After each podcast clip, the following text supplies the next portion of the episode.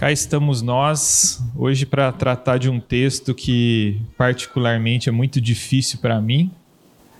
Um texto que me fere profundamente, porque no texto eu sou o vilão, eu não sou o mocinho. Né? Mas vou pedir para vocês abrirem então no tal do texto de primeira, da primeira carta de João, capítulo 4. Mas antes de ler o texto, eu gostaria de contar uma história que me impactou bastante que aconteceu em 2006 com um rapaz chamado Jamie Tor. Eu não vou conseguir pronunciar direito, mas é Jamie, Jamie Torkowski. Ele é um rapaz cristão norte-americano que num show, num show de uma celebridade aí que ele não fala o nome, ele conheceu uma menina chamada Reni, de 19 anos, que era usuária de cocaína. E ela falou para ele, na, nesse momento de conversa, que amanhã ela iria para uma clínica de reabilitação para abandonar esse vício. E ele, ali no, no afã do show, do, de estar tá conhecendo a menina, ele falou: Eu vou participar com você desse processo. Eu quero estar tá junto de você. Eu quero te acompanhar. Eu não quero que você faça isso sozinha, porque a menina também relatou que a família já tinha desistido dela. Então ele foi para a clínica. Na clínica teve um momento, tudo isso ele que escreveu, depois eu passo para vocês o texto, está é, tá no blog, está num site aqui. É, ele foi para a clínica, a clínica tem todo um processo burocrático, né? E durante esse processo burocrático, eles estavam esperando, a menina foi para o banheiro. Ficou um tempão no banheiro. Aí saiu do banheiro, fez a internação e Ok, aconteceu, ele foi para casa. Depois de algumas horas, ele era o único contato da menina que ele tinha acabado de conhecer. A clínica ligou e falou: a gente não tem condições de ficar com a Reni, porque ela tem problemas emocionais mais profundos. A gente descobriu que ela, no banheiro, ela acabou de escrever um palavrão no próprio braço com uma gilete. E ela tem várias cicatrizes no corpo, resultado de alto flagelo. E a gente não tem condições de ficar com uma pessoa que faz isso aqui nessa clínica. Resultado: esse Jamie teve que abraçar a menina mais uma vez, ficar uns dias com ela em casa, procurar uma clínica, viu a dificuldade que é encontrar uma clínica que trabalha com esse tipo de problema. E depois eles se tornaram amigos. Depois de muitos anos de tratamento, essa menina se recuperou e ele escreveu o texto falando dessa história, né?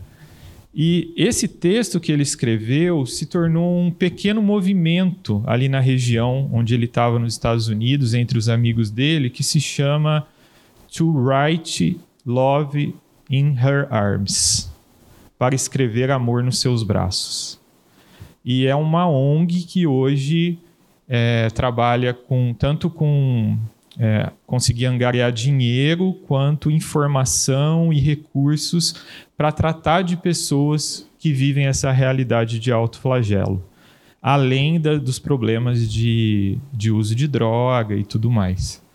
É um movimento que cresceu e, e, e inclusive superou a, o próprio Jamie, porque outras pessoas foram se se interessando por se importar com essas vidas que, que foram tão feridas pela vida, pela experiência da vida. Normalmente, quem se autoflagela é uma pessoa que sofreu muito no corpo, muito abuso, muito abuso de pessoas muito próximas. Então, algo na mente delas escreve na mente delas que elas precisam continuar sofrendo no corpo aquilo que elas sofreram algum dia na vida delas, né?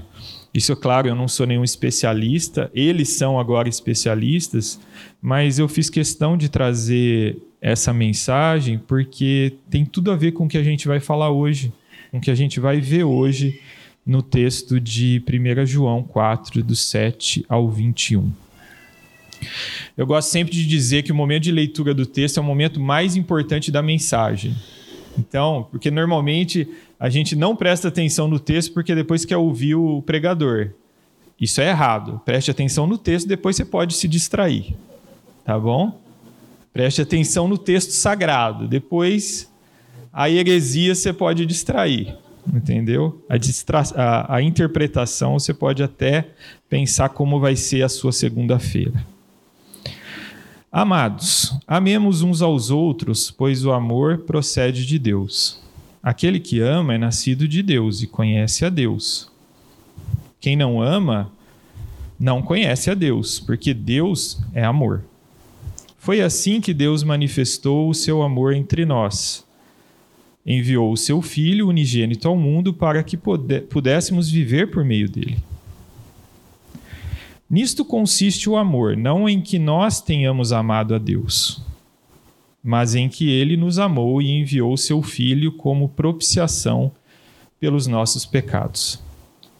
Amados, Visto que Deus assim nos amou, nós também devemos amar uns aos outros. Ninguém jamais viu a Deus. Se amarmos uns aos outros, Deus permanece em nós e o seu amor está aperfeiçoado em nós. Sabemos que permanecemos nele e ele em nós porque ele nos deu o seu espírito, do seu espírito. E vimos e testemunhamos que o Pai enviou seu Filho para ser o Salvador do mundo. Se alguém confessa publicamente que Jesus é o Filho de Deus, Deus permanece nele e ele em Deus. Assim conhecemos o amor. Deus é amor. Todo aquele que permanece no amor permanece em Deus e Deus nele. Dessa forma, o amor está aperfeiçoado entre nós para que no dia do juízo tenhamos confiança, porque neste mundo somos como Ele. No amor não há medo. Ao contrário, o perfeito amor expulsa o medo, porque o medo supõe castigo. Aquele que tem medo não está aperfeiçoado no amor. Nós amamos porque Ele nos amou primeiro. Se alguém afirmar eu amo a Deus, mas odiar o seu irmão, é mentiroso, pois quem não ama seu irmão a quem vê, não pode amar a Deus a quem não vê. Ele nos deu este mandamento: quem ama a Deus, ame também o seu irmão. O texto te feriu? Se não feriu, ainda vai. É, eu fiz uma pergunta ontem no Instagram é, que divide opiniões eu vi que divide opiniões. O que é mais, quem é mais fácil amar? Deus que a gente não vê ou as pessoas que nós vemos? Pode levantar a mão quem acha que é Deus. Muito bem. Pode levantar a mão quem acha que é que são as pessoas. Eu quase briguei com a Ju por causa que ela já me deu essa resposta em casa. Pois é. Essa, essa é a pergunta que eu fiz 500 vezes enquanto preparava essa mensagem, porque eu também estou no grupo das que acham que é mais fácil amar a Deus, que a gente não vê, do que as pessoas que nos irritam constantemente. O vizinho que me irrita constantemente, me irritou ontem, por sinal. É, e sinceramente, é nesse sentido que esse texto me fere, mas ele me fere mais um pouco. E para a gente entender como isso tem tudo a ver com a mensagem, João parece que ele não está tratando com um problema da igreja, mas ele está tratando com um problema da igreja, da, da, das comunidades que a gente chama de comunidades joaninas, que são comunidades que na época da escrita dessa carta elas já estavam bem mais gregas do que judaicas. Elas já, já estavam bem mais com a presença muito mais forte de pessoas ocidentais do que de judeus. Se, quem leu já as cartas de Paulo sabe que o grande problema de Paulo eram os judaizantes. As pessoas que queriam, os judeus que queriam instituir coisas da fé judaica na fé cristã. O problema aqui com essas igrejas é o contrário, são pessoas helênicas, pessoas gregas que querem inserir e misturar, fazer uma miscelânea, o que a gente chama de sincretismo religioso, do pensamento grego com a fé cristã. Então, a gente conhece o pensamento grego, a gente conhece o platonismo, a gente conhece né, é, esses grandes pensadores e conhece também a mitologia grega Né? O grego ele tinha um problema, uma diferença muito grande com a fé cristã e com a fé judaica, que ele entendia que tudo que era bom era imaterial, era espiritual. Tudo que era sagrado e santo era imaterial e espiritual. E tudo que não prestava, o mal, fazia parte da matéria. Então, o nosso corpo é porcaria para o grego. Aliás, isso faz parte da, da própria fé deles, que hoje a gente chama de mitologia grega. Mas era a fé deles. Na fé deles, um deus, um semideus safadinho, chamado de Demiurgo, é, contra a vontade do Deus Supremo, criou a matéria. Criou esse mundo material biológico que a gente conhece. Então, para a divindade grega, no pensamento grego, tudo que é matéria é muito ruim. Quando o grego se converte à fé cristã, ele, e, e, a gente faz isso, a gente vai falar sobre isso aqui hoje, a gente quer fazer um acordo entre a nossa cosmovisão, que é o estudo, e vou fazer um merchan aqui do estudo do Adalbis que vai começar em março. A nossa maneira de entender o mundo, a gente quer fazer um acordo. A nossa maneira de ver e de crer o mundo com a fé cristã. Porque a gente se converteu à fé cristã, mas tem coisas no nosso modelo de pensamento que a gente não quer mudar. Então a gente faz uma mistura. O grego, então, colocou na cabeça dele que Deus nunca encarnou, que desculpa, que Jesus nunca encarnou. Jesus ele estava simulando, enquanto aqui na terra, enquanto ele andava por aqui, ele estava simulando que estava em carne. Mas ele nunca encarnou. E, e por quê? Porque para o grego é um absurdo um Deus santo, sublime, perfeito, que tenha se encarnado na matéria. Para nós é tranquilo, porque nós, a maioria de nós aqui né? Nós somos cristãos, a gente entendeu isso, a gente aprendeu isso.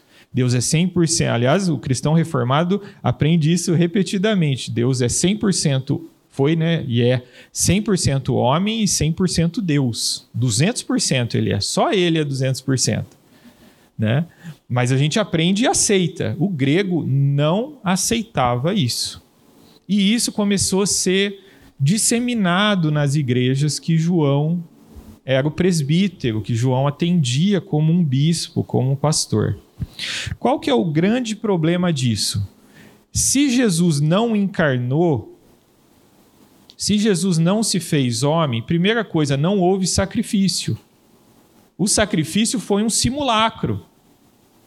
Ele simulou que estava doendo, que estava sofrendo, que tinha morrido, mas não aconteceu.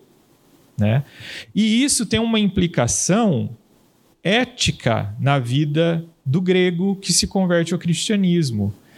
Eu adoro a Jesus, eu louvo a Jesus, eu amo Jesus, eu busco conhecimento, porque esse movimento depois foi chamado de movimento gnóstico, que busca o conhecimento, é a gnose, o conhecimento. Então, é muito lindo e é muito bonito essa fé que eu busco o sagrado. E é aí que eu me enquadro, porque eu adoro ir para o parque ecológico, minha Betel pessoal, de manhã, e viver meu momento gnóstico, no qual eu estou a sós com Deus e livre de qualquer interrupção social e humana. Eu estou buscando a Deus. Não é errado isso que eu faço. A gente chama isso de solitude, de adoração a Deus, individual. É um meio de graça. Mas eu gosto muito mesmo.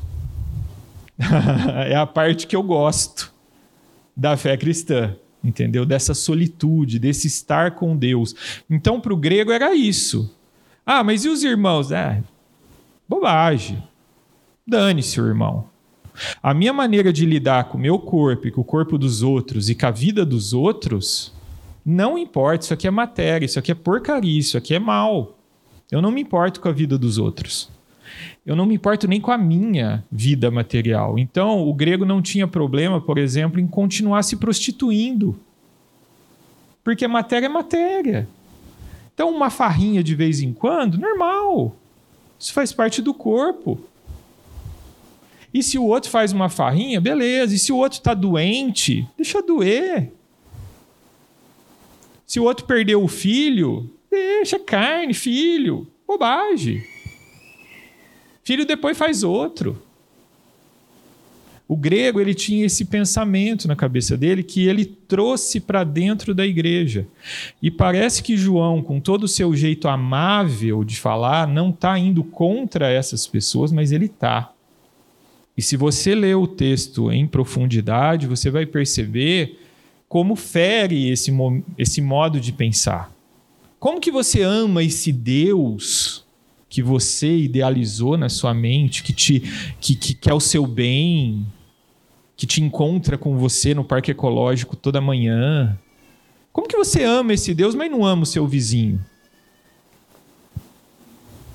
Como que você ama esse Deus, mas não ama as pessoas que estão ao seu redor, as pessoas que estão passando por dificuldades, as pessoas que você pode, de alguma forma, com a sua carne, com as suas mãos, com o seu tempo, ajudar?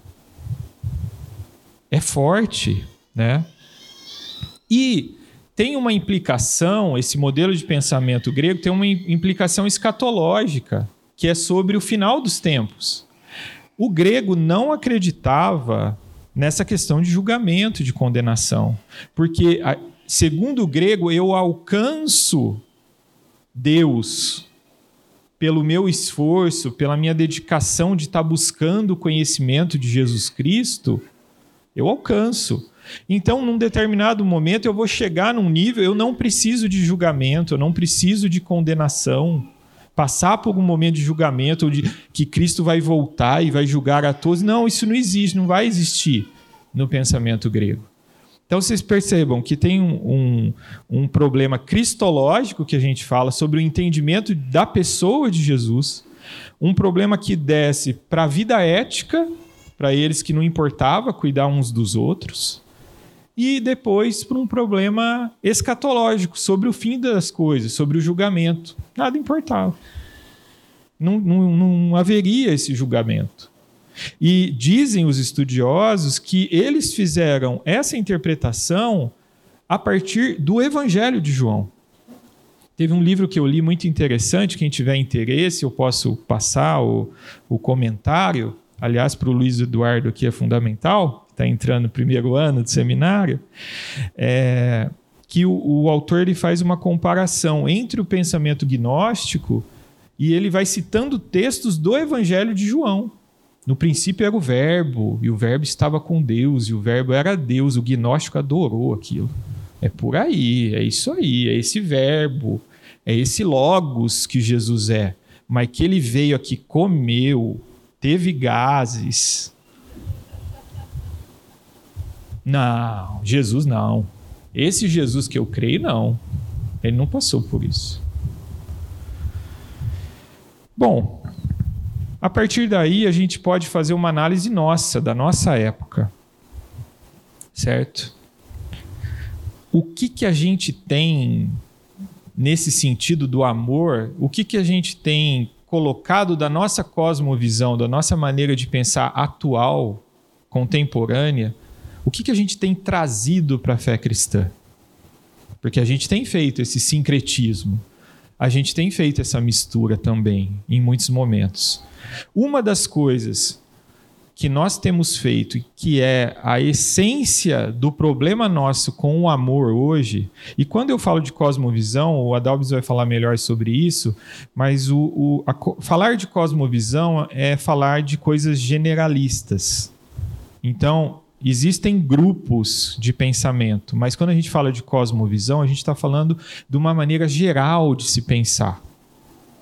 É como se fosse um sobrevoo de avião que você não consegue ver os detalhes, você vê o todo.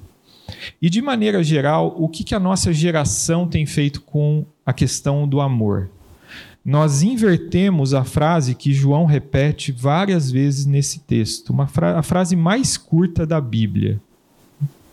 Só perde para Jesus chorou. Deus é amor. Deus é amor. Presta atenção nessa frase. A nossa geração insiste em dizer que é o contrário. O amor é Deus. E essa inversão a gente nunca pode fazer como cristãos. Quando a gente divinifica, se é que existe essa palavra, o amor, aí a gente pode concordar com a música do Lulu Santos que diz: consideramos justa toda forma de amor. Aí a gente relativiza o amor. Porque se o amor é Deus, não é Deus que é amor, eu posso construir um amor do jeito que eu gosto. Eu amo pets, mas não pessoas. É a minha construção de amor. As pessoas, deixa elas que elas se viram. Os pets precisam de todo o meu carinho e cuidado. É uma construção de amor. Não estou falando que é errado gostar de pets, de bichos. Só que quando você, na sua cosmovisão, inverte e fala que o amor é Deus e que você pode construir um amor self-service, um amor que é de acordo com a sua vontade, um amor que, é, que te agrada, um amor que eu gosto de chamar de amor tribalista. Eu amo os meus. O amor é Deus e amor para mim é amar a minha família, só fecha a porta e um mundo que queime. Porque eu estou cuidando dos meus. É o amor do mafioso. É o amor do poderoso chefão. Não mexe com os meus. Se não mexer com os meus, a menina pode se cortar com gilete. O cara pode passar fome na rua. Por quê? Porque eu construí o meu amor self-service. A gente vive na época da relativização do amor. O amor é importante para a nossa geração? É importante. O amor é tudo. O amor é Deus na nossa geração. E aí, isso desce não só para essa questão ética do que eu construo como amor, do que eu acho que é o amor e de quem eu tiro da lista de amor de, como objeto de amor, mas entra também na questão escatológica. Respondam para mim, quem hoje em dia pensa em condenação de Deus? Quem hoje em dia pensa no juízo de Deus sobre o mundo? Nem nós que somos crentes. Nem nós que somos cristãos pensamos e falamos e pregamos disso ultimamente.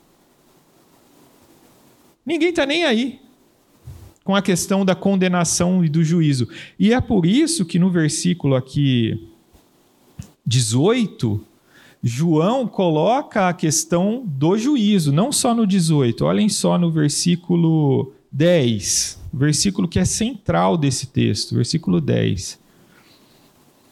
Nisto consiste o amor, não em que nós tenhamos amado a Deus, mas em que Ele nos amou.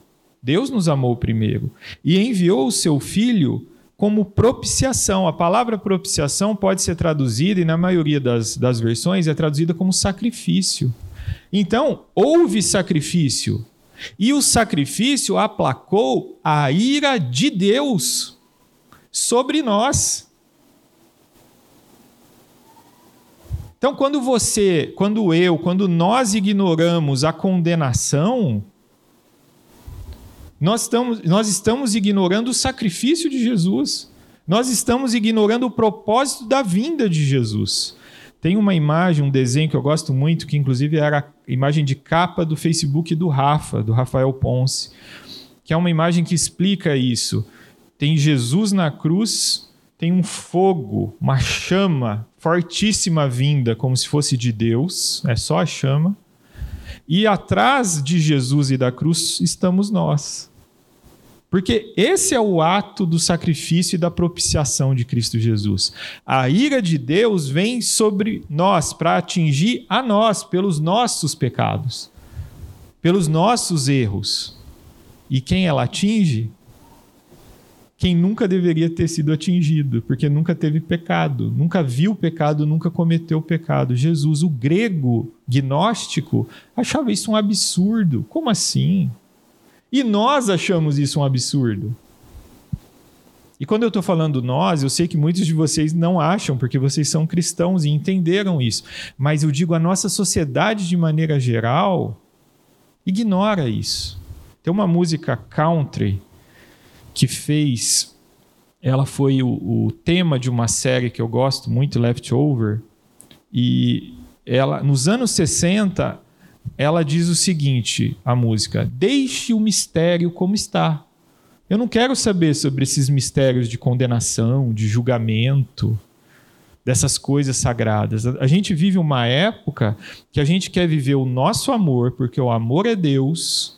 Eu construo o meu amor da maneira que eu quero construir, com a lista dos selecionados de objeto do meu amor e a lista dos não selecionados, e eu vivo a minha vida. Sobre o castigo de Deus, não importa. É interessante que durante muita, muito tempo o pensamento do mundo era o seguinte: se o vulcão entrasse em erupção, eu tinha que ir lá jogar uns bodes, jogar umas flores, jogar umas coisas, para aplacar a ira de Deus. A dinâmica do ser humano com relação à fé era uma dinâmica de medo, que é o que justamente João coloca aqui no versículo 18. No amor não há medo, ao contrário, o perfeito amor expulsa o medo, porque o medo supõe castigo. Se você tem medo de Deus e você, se você faz alguma coisa ética na sua vida, moralmente correta, por medo de Deus, medo que ele te castigue. Aliás, a gente só tem medo do castigo de Deus na nossa atualidade quando a gente está em um momento de sofrimento. Quando a gente adoece, a gente fala o que foi que eu fiz. Quando alguma coisa ruim acontece na nossa família, quando a gente perde o emprego, aí você pensa: olha, tem um Deus e esse Deus não está gostando do meu modo de viver. Isso tanto nós crentes quanto os não crentes. Ou seja, em muitos momentos a nossa dinâmica de fé é uma dinâmica primitiva, da época das cavernas. Só que o que esse texto fala repetidamente é: a dinâmica não é essa. Ao contrário de todas as outras religiões, a dinâmica da fé cristã não é essa. Deus nos amou primeiro. Ele te amou primeiro. Você só ama Deus porque ele te amou primeiro. Então, o que você faz para a sua vida e o que você faz pela vida dos outros deve ser uma resposta de amor a Deus. Não uma resposta de medo, ah, eu vou doar umas cestas básicas para aplacar a ira de Deus. Não vai resolver cesta básica. Não resolveria cesta básica. Porque a ira de Deus ela seria tão intensa sobre a sua vida que você precisa milhões de cesta básica não ia pagar o seu pecado e o seu erro.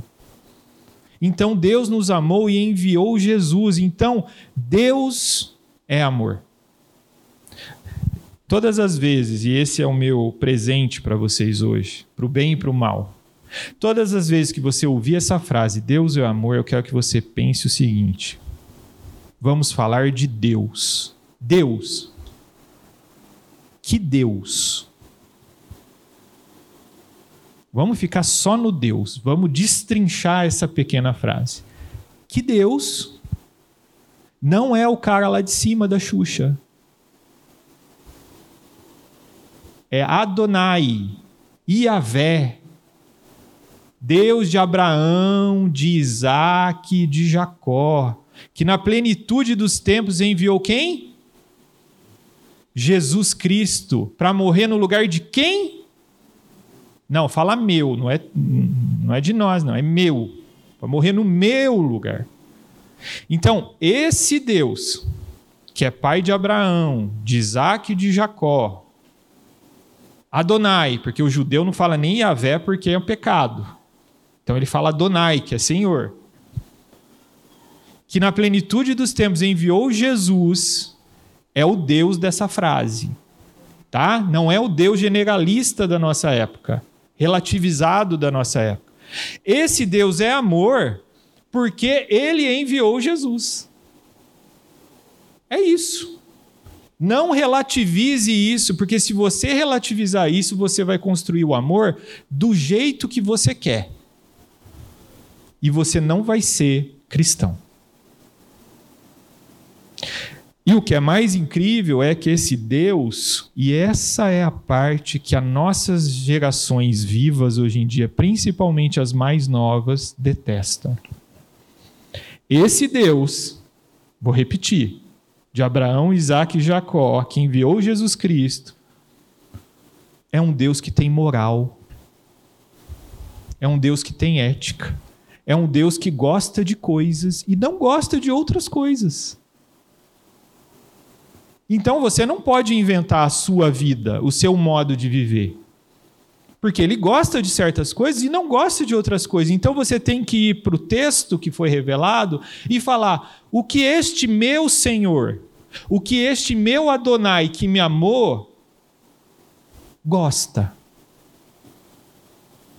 Ah, tem coisa que ele não gosta? O que ele não gosta? Está aqui. Não inventa, não. A gente gosta de inventar um Deus self-service. Do nosso jeitinho, na nossa maneira de pensar. Eu gosto, eu gosto desse Deus que me quer lá no Parque Ecológico de manhã. Só. Mas no trânsito eu posso cair nas garras do inferno. Numa relação no trabalho, quando o outro precisa da minha ajuda, então, por mim, eu construiria esse amor gnóstico. O Joils, quando eu entrei no seminário, o antigo pastor que estava aqui, ele falou: Lucas, você precisa tomar cuidado para você não gostar mais de ficar se relacionando com os mortos, que são os autores dos livros de teologia, e com os autores da Bíblia, do que com os vivos. É, outro, é outra fala que me fere, porque eu gosto de ficar mais com os mortos do que com os vivos. A delícia ficar com C.S. Lewis, com Agostinho, Agostinho de Pona, é, você gosta também, adora os mortos, né, Mateus? O inferno são os outros, né? é interessante, meus irmãos, que a gente, infelizmente, quando fala da nossa época, a gente tem que concordar com o pior filósofo da nossa época, Nietzsche. Deus está morto. Deus morreu. Porque se o amor é Deus, e eu construo o amor do jeito que eu quero, Deus morreu o Deus Adonai morreu. E é um absurdo eu estar falando isso aqui num púlpito, numa igreja, porque a gente sabe que ele não morreu. Mas é o que a gente tem vivido muitas vezes nas nossas vidas, mesmo como cristãos. Infelizmente, porque a cosmovisão é uma coisa muito forte. Ela nos abraça, ela nos envolve, então a gente quer viver a vida como os outros estão vivendo a vida. E não a partir desse Deus que tem uma moral e que tem uma ética, que tem desejos e que tem rejeições. Não, isso aqui não é para fazer, não. Não é para fazer. Uma coisa simples. Consultar os mortos. Está na Bíblia. Não é para consultar. Fim. Acabou. Não é para consultar. Ah, mais, não tenha mais. Ele tem a sua moral e a sua ética. E ele está falando: não quero. Abominável aquele que fizer isso. Mas o pensamento atual vai dizer: não, não tem problema.